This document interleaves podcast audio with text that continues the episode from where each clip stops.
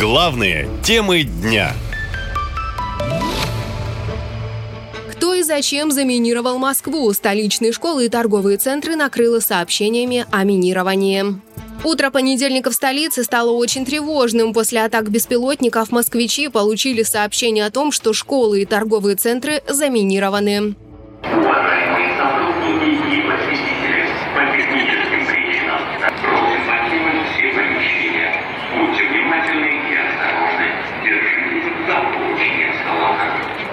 По данным СМИ, предварительно эти сообщения поступают из Украины, якобы в ответ на аналогичные предупреждения в Киеве. Как сообщили в оперативных службах, на этот случай есть строгий алгоритм действий. По нему все объекты нужно освободить и тщательно проверить на наличие взрывчатки. Чаще всего такие сообщения о минировании оказываются ложными. Так, на днях из-за анонимного звонка о заложенном взрывном устройстве пришлось полностью освобождать Киевский вокзал в Москве. Число лжеминируемых объектов в России выросло вдвое после начала СВО, утверждает глава Департамента информационно-аналитических исследований компании T-Hunter Игорь Бедеров.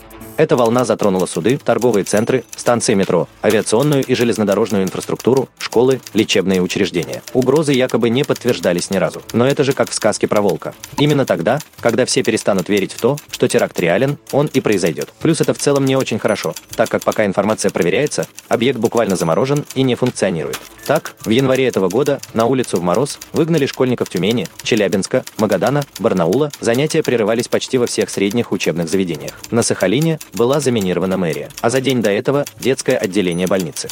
С начала года из-за сообщений о лжеминировании были эвакуированы суды в Волгограде, Екатеринбурге, Липецке, Нижнем Новгороде, Петербурге. Торговые центры так могут часами простаивать и не зарабатывать. В июле сообщили о минировании зданий Государственной Думы и Министерства финансов. Хорошо, что пока без жертв, но так себе ситуация.